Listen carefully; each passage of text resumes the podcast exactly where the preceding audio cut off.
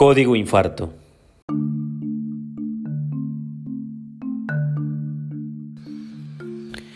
Espacio Crítico proporciona un sitio de interés para los apasionados de la medicina en los cuidados intensivos. Soy el doctor Osvaldo Bolaño, su anfitrión. Bienvenidos.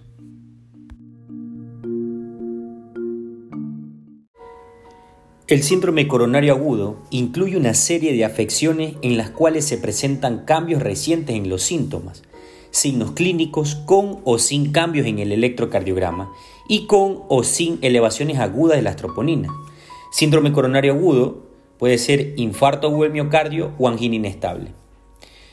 Según la definición, la cuarta definición de infarto, incluye liberación de troponinas y el resto de los criterios del consenso de la cuarta definición que se hizo en el 2018, en el cual había un daño miocárdico asociado con evidencia clínica de isquemia miocárdica aguda y la detección de aumento o caída de valores de troponina, síntomas, cambios isquémicos en electrocardiograma, aparición de ondas Q patológicos o evidencia de imagen de pérdida de miocardio viable o anormalidades regionales en la motilidad de la pared. Angina inestable, por su parte, eh, se refiere a, a la isquemia miocárdica, la misma que puede ser en reposo o con esfuerzo mínimo en ausencia de necrosis aguda. Ojo, que el síndrome coronario agudo incluye una amplia gama de presentaciones clínicas de pacientes que no presentan síntomas en el momento de la presentación hasta síntomas comunes, como parada cardíaca, inestabilidad eléctrica o shock cardiogénico. Para iniciar con la gestión del código infarto, debemos sospechar el síndrome coronario agudo y esto se dará por medio de la clasificación del electrocardiograma para poder eh, eh, utilizar el tratamiento inicial, que es lo más importante finalmente. La presencia o ausencia de enzimas, las cuales ayudan a estratificar el riesgo y guiar la estrategia inicial del tratamiento. Estos dos puntos son importantes, la clasificación del electrocardiograma y la presencia o ausencia de síntomas nos desviará al tratamiento, que, a la estrategia de tratamiento. Después de la fase de manejo agudo y recuperación de la estabilidad, la mayoría de los aspectos de manejo son similares en todos los pacientes. Diferenciemos mejor entonces. Infarto agudo del miocardio se refiere a la necrosis aguda de los cardiomiocitos y contexto clínico de isquemia miocárdica que incluye eventos aterotrombóticos tipo 1 y también causas potenciales de necrosis e isquemia. Y ahí vienen las clasificaciones del 2 al 5. Lesión miocárdica, también debe de, establecerse el concepto, es la liberación de enzimas debido a causas distintas a la isquemia. Esta puede ser aguda o crónica dependiendo del cambio dinámico de la troponina. Ejemplo, sepsis, miocarditis, miocardía por tacoxudo, enfermedad valvular, arritmias e insuficiencia cardíaca. Entonces comenzaremos a centrarnos de aquí en adelante en el diagnóstico y el tratamiento del tipo 1. Epidemiología. El síndrome coronario agudo suele ser la causa más común de presentación de la enfermedad cardiovascular. En 2019, en aproximadamente 15 países, un total de 5.8 millones de nuevos casos de cardiopatías isquémicas fueron identificados. La presentación clínica. El dolor torácico agudo es el síntoma principal, el cual suele ser expresado como opresión, pesadez o ardor, por lo cual debe hacerse un interrogatorio exhaustivo. No debe utilizarse más el término de mm, dolor atípico, ya que las nuevas guías recomiendan que lo que se debe hacer es un dolor, clasificar al dolor como un dolor posiblemente cardíaco o no probablemente cardíaco. Un dolor torácico prolongado más de 15 minutos o recurrente dentro de una hora suelen ser claves para el diagnóstico. Se debe hacer también una evaluación inmediata de los signos vitales, simultáneamente un electrocardiograma en el primer contacto, también debe hacerse un examen físico enfocado que evalúe pulsos, tensión arterial, soplos, ritmo cardíaco, revisión pulmonar, investigar signos de insuficiencia cardíaca o descompensación hemodinámica. El electrocardiograma, 12 derivaciones, es la herramienta de diagnóstico de primera línea. Es óptimo después del primer contacto médico. Se suele tener eh, el, tiempo donde uno debe tiempo óptimo para poder evaluar y la interpretación 10 minutos. Repetir si es necesario, porque este ayuda a la clasificación. Entonces, la clasificación vendría a ser infarto agudo del miocardio con elevación persistente del ST. La gran mayoría de estos pacientes sufrirán necrosis miocárdica y elevación de troponina, cumpliendo los criterios de infarto del miocardio. Infarto agudo sin elevación del segmento ST. Estos pacientes pueden presentar otras alteraciones del electrocardiograma, incluida la elevación transitoria del segmento ST, depresión persistente o transitoria del ST, anomalías de la onda T, incluida onda T hiperagudas, inversión de la onda T, ondas T bifásicas, ondas T planas, pseudo normalización de las T, o alternativamente el electrocardiograma puede ser normal. La mayoría de los pacientes en esta categoría que posteriormente muestran un aumento y caídos típicos en los niveles de troponina cardíaca. En otros pacientes, el nivel de troponina permanecerá por debajo del percentil 99 y recibirá un diagnóstico final de angina inestable. Infarto agudo del miocardio más ST. Subjetiva de oclusión aguda coronaria en curso. Nueva elevación del segmento ST al menos de dos derivaciones contiguas. Ojo, esto es clave. Esa, elevación de la segmento ST debe, debe sufrir algunas características, debe tener algunas características. Que sea más de 2.5 milímetros en hombres menos de 40 años, más de 2 milímetros en hombres más de 40 años o más de 1.5 milímetros en mujeres de cualquier edad, generalmente en B2 y en B3. Sospecha de infarto agudo del miocardio inferior. Se deben solicitar, además del, del electrocardiograma de dos derivaciones, derivaciones derechas B3R y B4R, buscando elevación del segmento ST. Solicitar también derivaciones posteriores para identificar un IAM posterior en las derivaciones B7 y B9. Otros hallazgos no de elevación del segmento ST también pueden eh, ser sugestivos de oclusión coronaria. Por ejemplo, ¿cuáles? Depresión de ST en B1 a B3 con onda T positiva, más elevación del ST en B7 en B9 sugieren oclusión coronaria posterior. El ST elevado en BR, en B3R, o sea, derivaciones derechas, y B4 sugiere un infarto agudo del en, del, del BD. Una depresión del ST más de un milímetro en más de 6 derivaciones sugiere inferolateral. Si este se acompaña de una elevación del ST en ABR o en B1 sugiere una isquemia multivaso u obstrucción del tronco. Un bloqueo de rama también puede ser otro, otro hallazgo que puede, puede, sugerir una oclusión eh, coronaria aguda.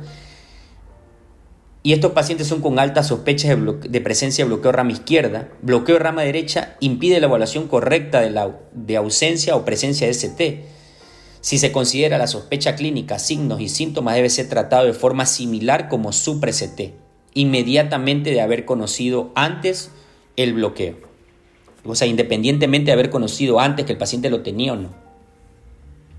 IAM sin ST es normal en más de un tercio de los pacientes. La presencia de anomalías aumenta en el EKG, aumentará las probabilidades diagnósticas. Si yo veo anomalías en el EKG, aumentará las probabilidades diagnósticas del paciente si tenga un infarto agudo sin ST. Las anomalías suelen ser depresión del ST, cambios en las ondas T, bifásicas o negativas, lo que mencionamos anteriormente. Biomarcadores. Desempeñan un papel complementario en el diagnóstico. Ayudan a la estratificación de riesgo y tratamiento ante la sospecha de síndrome coronario agudo. Se recomienda la medición de troponinas de alta sensibilidad en todos los pacientes con sospecha. Presentación clínica más aumento o caída de, de estas del percentil 99 aumenta o apunta el diagnóstico de, infarto agudo según la cuarta definición. Ensayos con troponinas de alta sensibilidad aumentan rápidamente en el infarto agudo del miocardio, en una hora, después de los síntomas y permanecen elevadas varios días. Debe usarse el término no normal o normal. Variables que afectan las troponinas. La edad difiere en un 30% de la población mayor, disfunción renal, tiempo de aparición del dolor torácica y el sexo se recomienda utilizar un algoritmo de, de 0 hora, 1 hora o de 0 a 2 horas. Esto reduce sustancialmente el retraso hasta el diagnóstico. Estos algoritmos son los que han demostrado eficacia en los grandes estudios. Los pacientes se clasifican o se clasificarán, perdón, en inclusión, el cual depende de la clínica y una troponina de 0, de 0 a 1 o de 0 a 2, que ya lo vimos, o sea, 0 a 1 hora o 0 a 2 porque esto es importante para la, intervención coronaria percutánea. Y lo otro sería descartar, para o descartar otras causas. La observación quiere decir es que ante la sospecha clínica, con una troponina, mm, yo en cual paciente lo observo, eh, que tiene alta sospecha clínica y el que he hecho el algoritmo de, las, del 0 a las 2 horas, pero puedo esperar hasta 3 horas más un ecocardiograma, porque si el paciente tiene, la eleva a las 3 horas y tiene un ecocardiograma positivo con alteraciones regionales de la motilidad, como lo vimos en la cuarta definición del 2018, ese paciente va, tiene que ir a una intervención coronaria percutánea. Una sospecha baja intermedia puede incluir, el paciente que tiene una sospecha baja, puede incluir imágenes no, no invasivas, como por ejemplo un angiotac. En caso de otros, no se recomienda el uso de biomarcadores distintos a la troponina, como por ejemplo la CPK, la CPKMB, la proteína C o la copectina. Imágenes no invasivas. El ecocardiograma transtorácico se utiliza para la sospecha con incertidumbre diagnóstica. Puede sugerir isquemia en curso o un IAM previo. No debería retrasar la intervención coronaria percutánea. Ojo con esto. También debe utilizarse para el diferencial del dolor torácico y en pacientes con inestabilidad hemodinámica, el eco transtorácico de emergencia para identificar causas subyacentes y complicaciones mecánicas. La, tomografía eh, ayuda al diagnóstico de diferenciar alternativas de alternativas del síndrome coronario agudo, embolia pulmonar o disección aórtica. Un angiotac y angiocoronario es lo que se debe utilizar aunque no se recomienda un enfoque predeterminado, o sea, no utilizarlas de rutina eh, como, investigación, como investigación de infarto, ¿no? Eh, no deben ser la primera línea cuando yo estoy investigando un infarto agudo con elevación de segmento ST. Un angiotac normal tiene un valor predictivo negativo para excluir síndrome coronario agudo y se asocia con excelentes resultados clínicos. Ya lo vimos que lo podemos utilizar en pacientes con riesgo intermedio, con sospecha intermedia, baja o intermedia. Se puede usar la angiota coronaria para estratificar el riesgo de pacientes con síndrome coronario agudo sin elevación del segmento ST de bajo riesgo, limitada ante la presencia de enfermedad coronaria establecida, estén previos o taquicardia, son lo que limitarían el estudio. La resonancia magnética es específica para la estructura cardíaca, función cardíaca, evaluación de la perfusión y lesión miocárdica y permite la, la diferenciación de otras formas de lesión miocárdica. Además, se debe realizar el diferencial con otras afecciones cardíacas y no cardíacas. Obviamente esto nos serviría en el, en el escenario de un síndrome coronario agudo sin elevación del segmento ST de bajo riesgo también. Tratamiento inicial. En la gestión inicial debemos repasar eh, la gestión, la gestión empieza con la evaluación del dolor torácico, la sospecha del síndrome coronario agudo, el electrocardiograma para la clasificación con o sin ST y patrones de electrocardiograma equivalentes a supra-ST para una gestión más rápida. La estratificación correcta guiada por el electrocardiograma determinan la secuencia de investigación e intervenciones iniciales particularmente, recuerden, el momento de la intervención coronaria percutánea. El tiempo de tratamiento es vital para la atención de los pacientes con, con elevación del segmento ST. El retraso es el factor predictor de mortalidad en pacientes con infarto, con ST, que van a la intervención coronaria percutánea. Sigamos en el manejo. Luego de haber realizado el electrocardiograma, inmediatamente tomamos exámenes de laboratorio y se inicia una monitorización del ritmo con el monitor para detectar probables arritmias. En cuanto a la farmacéutica aguda, como línea general, el oxígeno. Solo se recomienda si la saturación de oxígeno es menor a 90. En pacientes mayores de 90% de saturación no se recomienda por falta de beneficios clínicos. Nitratos. Una reducción del dolor torácico luego de la administración de, nitroglicerina puede ser engañosa y no es recomendable como maniobra diagnóstica. Luego de nitroglicerina, para aliviar el dolor como en, infarto agudo del miocardio, con supra debe obtenerse otro electrocardiograma. La normalización del supra más alivio de los síntomas sugiere un espasmo coronario con o sin infarto. Esto no debe de, retrasar eh, secuencias eh, eh, subsecuentes. No usar nitroglicerina en hipotensión, bradicardia, taquicardia marcada, sospecha de IAM del BD, o sea, un infarto del ventrículo derecho, estenosis aórtica o uso de inhibidores de la fosfodiesterasa 5 en pacientes con de 24 a 48 horas previas de esto. Analgesia. Opioides para el alivio del dolor intenso. Otras formas de analgesia son inferiores a los opioides y evidencia pequeña, la evidencia ha sido pequeña en que en cuanto a la morfina puede aumentar las náuseas y vómitos y retardar la, absorción intestinal de los medicamentos orales. La coadministración de procinéticos puede anular este, este efecto fácilmente. En la actualidad no hay evidencia alguna que aumente el riesgo de la interacción de morfina con los antiplaquetarios. Betabloqueo IV. Pocos estudios sobre los betabloqueantes intravenosos tempranos. El metoprolol ha demostrado el mayor efecto en estudios experimentales. Ha sido también aprobado en pacientes sometidos a intervención coronaria percutánea. No debe usarse en insuficiencia cardíaca aguda, mejora la obstrucción de la microcirculación y reduce la incidencia de fibrilación ventricular. Se debe preferir el metoprolol IV en pacientes con IAN con supra sin signos de insuficiencia cardíaca aguda y que tengan una, una tensión arterial sistólica por encima de 120. No se ha probado en, pacientes con el betabloqueo IV en pacientes con síndrome coronario agudo sin elevación del segmento ST. Estrategia invasiva y terapia de reperfusión. Debe evaluarse el contexto clínico, ya lo vimos. El electrocardiograma, la estabilidad hemodinámica y así el síndrome coronario puede clasificarse en infarto agudo del miocardio con elevación del segmento ST, reperfusión inmediata, intervención coronaria percutánea o fibrinolisis si no es posible realizar la intervención coronaria percutánea dentro de los 120 minutos posterior al diagnóstico. Detallemos mejor esto. Un infarto agudo del miocardio con supra nosotros debemos preguntarnos lo siguiente, ¿el hospital es un centro con intervención coronaria percutánea? O sea, ¿tiene la, la hemodinamia en el sitio? Si la respuesta es sí, bueno, apuntar a una intervención coronaria percutánea en menos de 60 minutos. Si la respuesta es no, o sea que no es un centro de intervención coronaria percutánea, me pregunto, ¿es posible realizar una intervención coronaria percutánea en menos de 120 minutos? Si la respuesta es sí, bueno, trato de transferir a un centro ICP en menos de 90 minutos. Si no es posible que la ICP se haga en menos de 120 minutos, bueno, hacemos la fibrinolisis para apuntar a 10 minutos eh, el primer bolo y luego transferir inmediatamente a un centro de ICP. Ojo, inmediatamente transferirlo a un centro de ICP luego la trombolisis.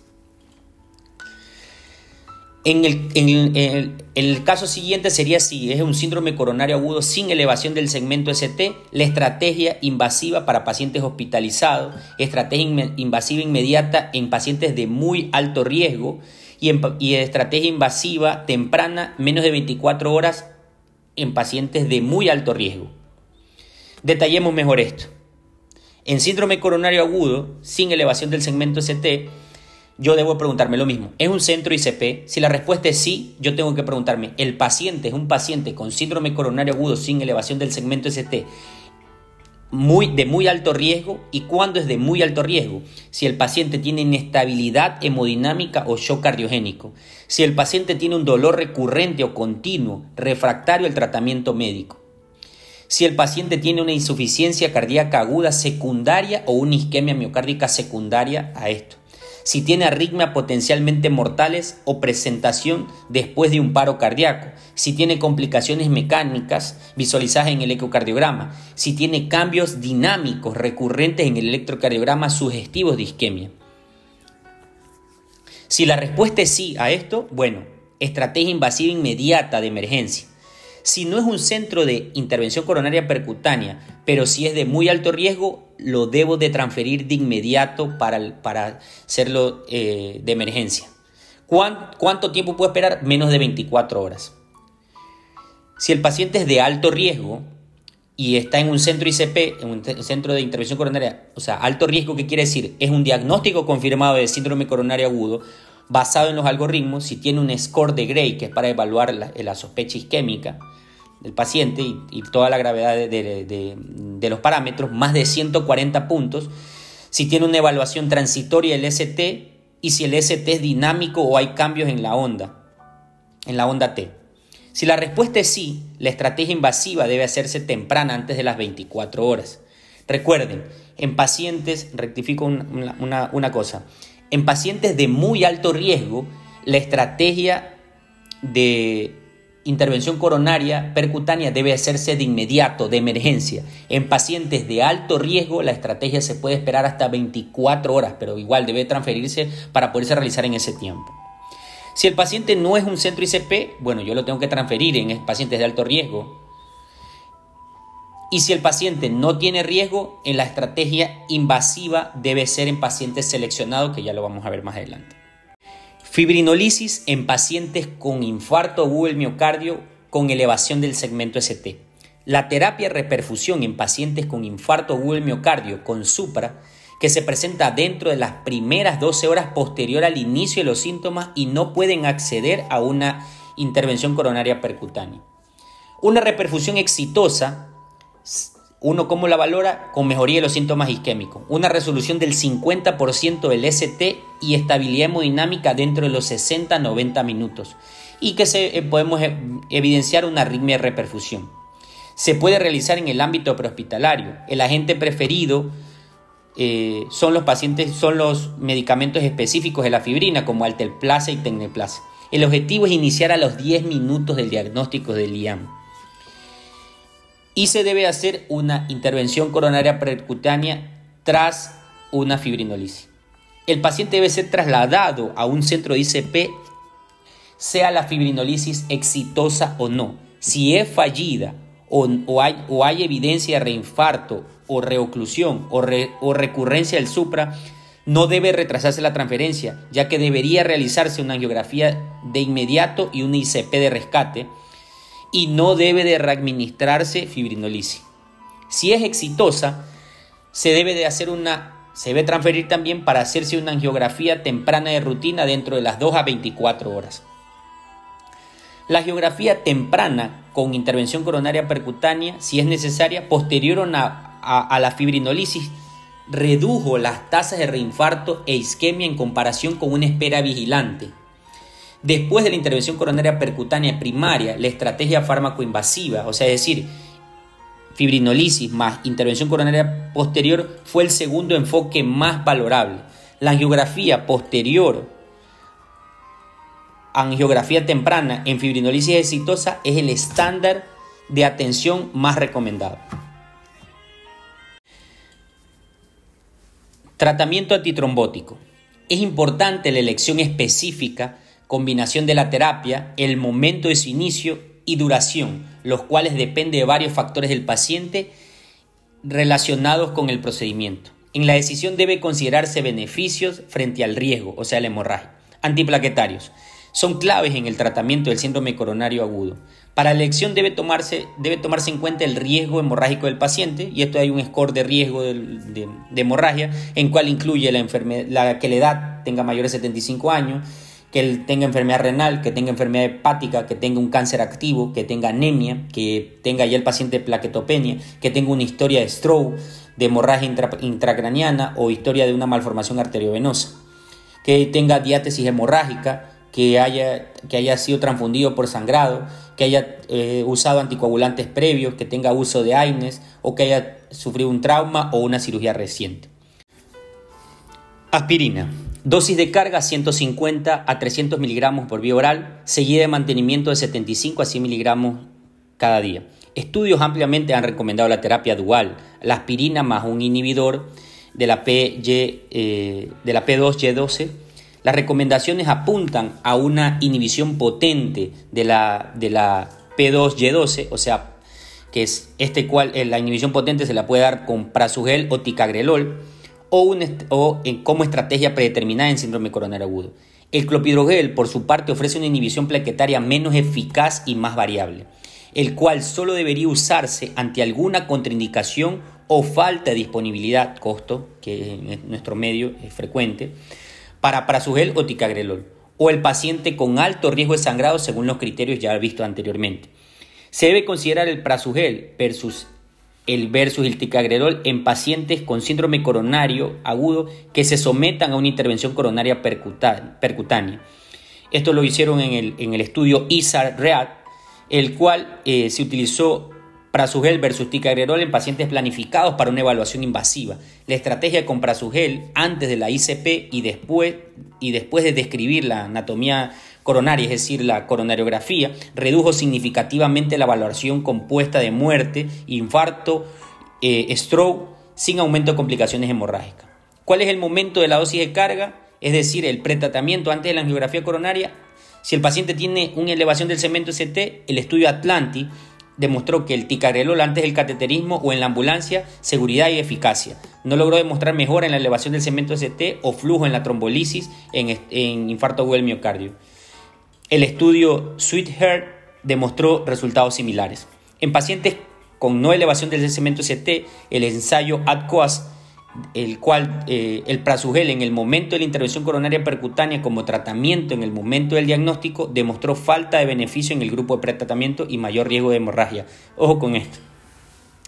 Detallemos esta parte mejor para que se pueda entender. En pacientes con infarto agudo, con, infarto agudo con, supra, con supra-ST sometidos a una intervención coronaria percutánea se puede considerar el tratamiento previo con un inhibidor de la P2Y2. En este caso sería ticagrelol o presugel o en pacientes que tienen alto riesgo hemorrágico o que no tienes en tu centro el acceso para estos medicamentos, bueno, clopidogrel.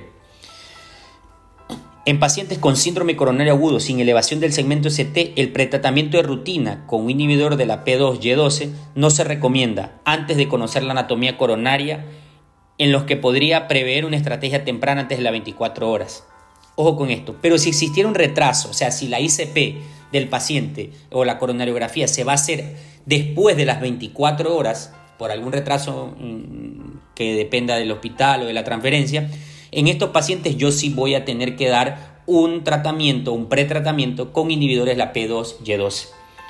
Y se podría, y también debo considerar el riesgo hemorrágico para la elección del mismo, ¿no? en todos los pacientes sometidos a una intervención coronaria percutánea que no recibieron tratamiento y que tuvieron un infarto agudo del miocardio, que no recibieron tratamiento con el inhibidor de la P2Y12, como pretratamiento se recomienda una dosis de carga en el momento de la intervención coronaria percutánea. Si en algún momento no recibieron y tienen un síndrome coronario agudo, debo darle una dosis de carga en el momento. Antiplaquetarios IB es un dilema. La administración de antiplaquetarios IB preintervención incluyen los inhibidores de la P2Y12 como el cangrelol, inhibidores de la glicoproteína 2B3A como el tirofiban y no existe una evidencia sólida que respalde el uso, del, de el uso rutinario de los inhibidores de la glicoproteína 2B3A en pacientes con síndrome coronario agudo con angiografía coronaria. Pero ¿cuándo lo podríamos considerar? ¿Cuándo sí? Si puede, se puede considerar el uso como rescate si hay una ausencia de reflujo o trombosis durante la intervención coronaria. Ojo con esto. ¿Qué quiere decir? Si yo le estoy haciendo al paciente una, una, eh, una angiografía coronaria, una intervención coronaria percutánea, eh, y ya coloqué y estoy viendo que en el momento de la, de la que yo hice la permeabilización, el dinamista hizo la permeabilización y veo unos, y no veo flujo coronario o veo una trombosis durante, durante la, angiografía, bueno, en ese momento puedo considerar cualquiera de estas, de estas dos, dos alternativas. Otro podría, ser la, otro podría ser en los pacientes con intervención coronaria percutánea de alto riesgo, en pacientes que no fueron tratados con inhibidores de la P2Y12, como por ejemplo en los pacientes, previamente en los pacientes con síndrome coronario agudo sin elevación del segmento ST. ¿Qué pasó con el cangrelol? Este es un inhibidor directo de la P2Y12, reversible y de acción corta. Ha sido evaluado antes o después de la intervención coronaria percutánea. ¿Qué pasó? Es que aumentó eh, las complicaciones de hemorragias menores. Y este se atenuó en el estudio Champion, por ejemplo, eh, se atenuó el beneficio isquémico porque los pacientes recibieron clopidogrel previamente. Sin embargo, existe eficacia comprobada en la prevención de trombosis intra y post procedimiento. El cangrelol tendría lugar en pacientes sometidos a la intervención coronaria percutánea que nunca recibieron inhibidores o en quienes no fue factible su administración oral emergente, por ejemplo, shock cardiogénico o ventilación mecánica. Los anticoagulantes en la fase aguda importante en el tratamiento inicial del síndrome coronario. Útiles en el tratamiento también periprocedimiento, se recomienda la anticoagulación parenteral para todos los pacientes en el momento del diagnóstico. Los anticoagulantes eh, deben suspenderse inmediatamente eh, luego de la intervención coronaria y en cuando no, en los pacientes que tengan un aneurisma del ventrículo izquierdo confirmado o una trombosis en el ventrículo izquierdo. o un, trombo en el ventrículo izquierdo, una FA que requiere anticoagulación. ¿Qué pasa cuando el paciente tiene un síndrome coronario agudo con, con, elevación del segmento ST y que va a ser sometido a una intervención coronaria percutánea? Bueno, el paciente debe utilizar heparina no fraccionada. Eh, es lo adecuado eh, en estos pacientes. Alternativamente podemos utilizar una heparina de bajo peso molecular o bivalidurina, que es otra opción. El, el fondaparinux no se recomienda y esto ya fue reconfirmado en el estudio OASIS 6. La bilivadurina es una alternativa recomendada en pacientes con antecedentes de trombocitopenia inducida por heparina. En el síndrome coronario agudo sin elevación con ST, que, van a ser que también van a ser sometidos a una intervención coronaria percutánea, ¿cuándo la anticoagulación? Cuando se prevé que se someterán a una estrategia invasiva inmediata o temprana, menos de las 24 horas desde el diagnóstico. Y se debe usar la anticoagulación en el momento del diagnóstico. La heparina no fraccionada, otra vez es la elección, sin embargo, la enoxaparina no es inferior lo que se considera una alternativa efectiva. Si la angiografía no es temprana, ojo con esto, y tiene más de, 40, más de 24 horas, se va a hacer más de 24 horas, en estos pacientes se prefiere el fondaparinux en lugar de la enoxaparina mientras se espera la angiografía. Esto se estudió en el OASIS 5. Considerar un bolo de parina en el momento de la angiografía. Estrategia combinada, antiplaquetarios más anticoagulación en pacientes con FA con un CHAC-BAS más de uno en hombres y más de dos en mujeres, por lo menos durante una semana y luego usar nuevos anticoagulantes orales como un, y un único agente antiplaquetario, preferiblemente clopidrogel. Mantenimiento de la terapia antitrombótica. Después de la intervención coronaria percutánea, se debe realizar un régimen dual de antiagregación que consiste en un potente inhibidor de la P2Y12, o sea, prasugel o ticagrelol, más aspirina generalmente durante 12 meses. En escenarios específicos, la duración puede acortarse menos de 12 meses o extenderse más de 12 meses o modificar la terapia. ¿Cuándo acortar? En pacientes que estén libres de eventos de, de 3 a 6 meses de antiagregación, que no tienen un riesgo alto isquémico, la terapia única con un inhibidor de la P2Y12 debe considerarse. Se puede cambiar de inhibidor para reducir el riesgo de sangrado, por ejemplo, un cambio de prasuger o ticagrelol a clopidrogel. Considerar la monoterapia, se le puede considerar en sea aspirina o un inhibidor de la P2Y12 en pacientes con alto riesgo de sangrado después de un mes de antiagregación dual. No se recomienda reducir el tratamiento antes de los 30 días del síndrome coronario. Terapia a largo plazo, solo aspirina. Bueno, se puede considerar agregar hasta un segundo agente para la prevención secundaria en pacientes con alto riesgo isquémico y bajo riesgo de sangrado. Estrategia de anticoagulación en síndrome coronario agudo. Esto habla de la parte a largo plazo. ¿no? 6 a 8% de los casos del síndrome coronario agudo requieren anticoagulación a largo plazo. Siempre se debe valorar la indicación de anticoagulación en casos de FA paroxística, persistente o permanente con CHAC-BAS, eh, valorándose por el CHAC-BAS. En estos casos está indicada la triple terapia, ASA más inhibidor de la P2Y12 más anticoagulación por lo menos una semana luego del diagnóstico del síndrome coronario. Esto fue identificado el beneficio en el ensayo Augustus. Hay falta de datos sólidos de seguridad y eficacia con prasugel y ticagrelol como parte de esta triple terapia. Por lo tanto, no se recomienda. Y de preferencia, si yo voy a usar la triple terapia, debo utilizar clopidrogel como inhibidor de la P2Y12. Cuando puedo hacer una excepción en algunos casos es, y yo debo cambiar la anticoagulación, es, o debo considerar otro tipo de anticoagulación, si hay prótesis valvular, que esta sea, eh, o estenosis mitral moderada, severa, la evidencia respalda el uso de, los, de, los eh, nuevos anticoagulantes sobre la vitamina K, ya que reducen el riesgo de hemorragia. Eh, obviamente esto lo tengo que considerar si el paciente tiene una válvula mecánica o una biológica. Después de la semana, después de haber pasado la semana, se recomienda solo un inhibidor de la P2Y12 más el anticoagulante por 12 meses. Más allá de los 12 meses, el paciente solo tiene que estar con anticoagulación. En pacientes con alto riesgo isquémico se puede ajustar la estrategia. La triple terapia se puede prolongar hasta un mes para reducir, para reducir el riesgo, hasta reducir el riesgo. Recomendaciones farmacológicas también son importantes tras la trombolisis. Bueno, la antiagregación se recomienda ASA más clopidogrel como terapia de, eh, como terapia dual de elección en los pacientes que han recibido que se han hecho una fibrinolisis.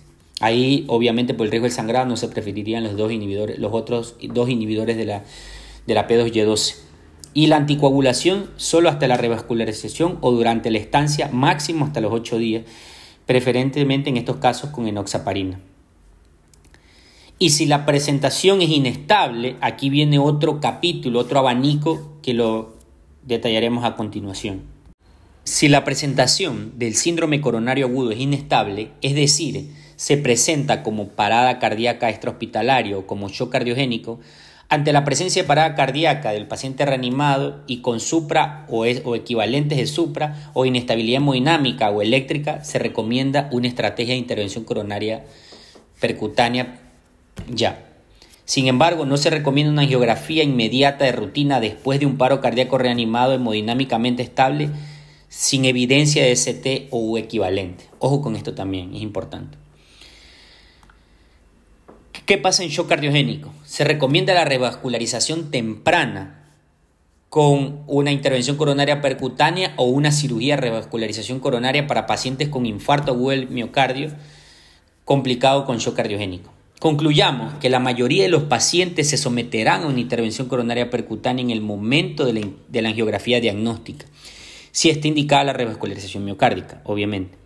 Sin embargo, la revascularización quirúrgica representa una acción de tratamiento valiosa en pacientes en quienes el intento de la intervención coronaria percutánea ha fracasado o si la anatomía coronaria no es susceptible a una intervención coronaria percutánea. O también puede tener lugar ante complicaciones mecánicas asociadas a infarto agudo del miocardio.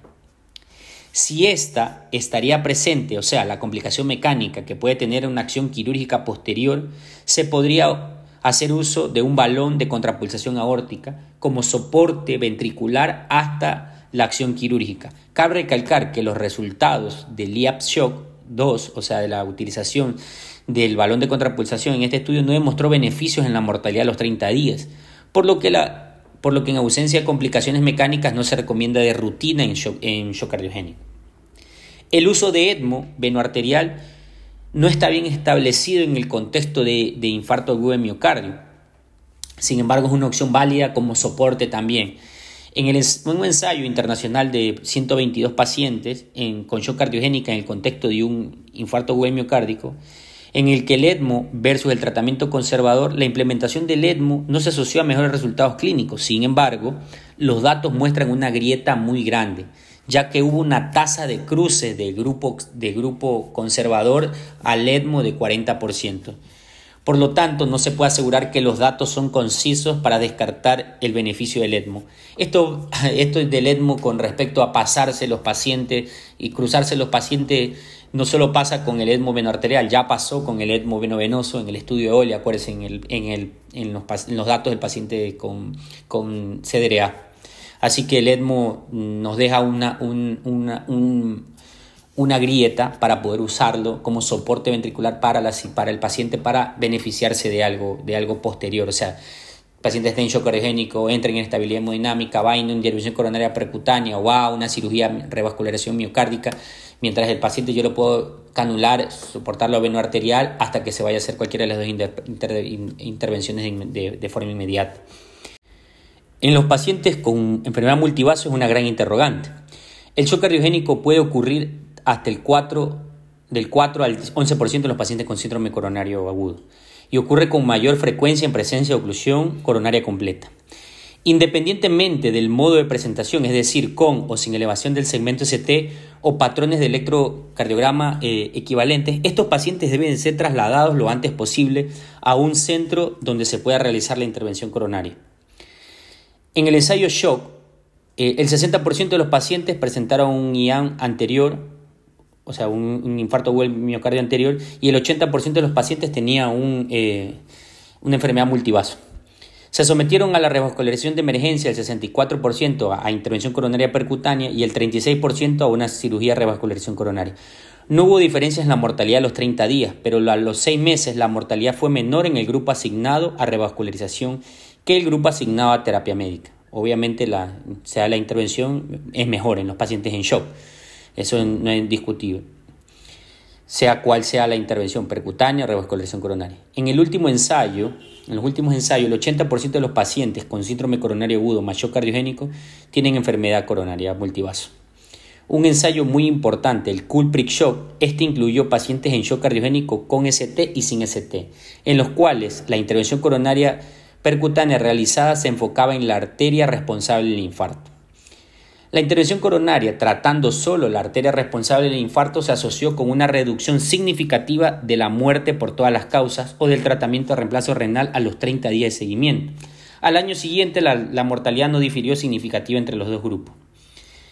En los pacientes que van a ser sometidos a cirugía de revascularización coronaria de emergencia, se puede considerar estrategias perioperatorias apropiadas, por ejemplo, eh, el soporte circulatorio mecánico profiláctico o a demanda, según el estado clínico preoperatorio, desde el inicio de los síntomas, afectación del ventrículo derecho o si, la viabilidad de la cirugía cardíaca desde el punto de vista técnico-logístico.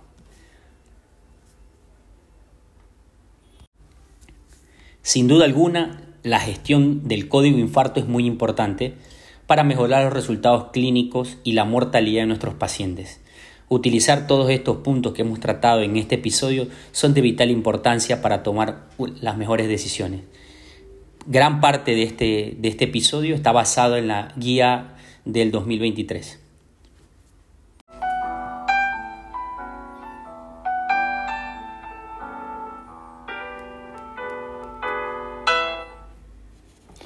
Bueno, queridos colegas oyentes, quiero aprovechar este espacio y la fecha de, publicación de este episodio para desearles a todos, a todos los colegas que se han sumado a, este podcast ya con dos años desde su primer episodio que arrancamos con Stroke. Agradecerles a todos por todo este, este seguimiento a lo largo de los dos años. Eh, ha sido muy importante el aporte de, su, de, que ustedes nos escuchen y, nos, y, nos, y compartan nuestro contenido. Así que quiero desearles a todos una feliz Navidad y que bueno, eh, Dios los bendiga a todos y, que el próximo año podamos continuar con, con, con, este, con este proyecto que se inició y que bueno, eh, espero que se pueda compartir más y que bueno, escuchar algún, eh, ver algunos comentarios suyos de recomendaciones de algunos temas que quisiera que tratemos. Así que muchos saludos a todos.